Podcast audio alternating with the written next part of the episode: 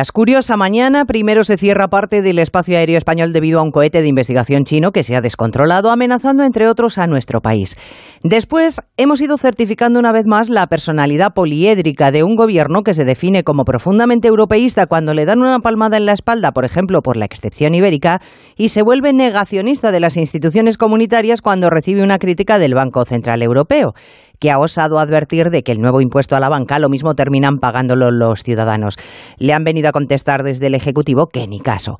Pero lo más indecente, sin duda, el bochornoso sondeo de Tezano sobre tendencia de voto en las próximas generales y municipales. Son dentro de siete meses las municipales y la mayoría de los ayuntamientos no tiene candidato, pero le da igual. Otra obscenidad supuestamente demoscópica que nos cuesta dos millones de euros en mitad de una crisis porque él lo vale.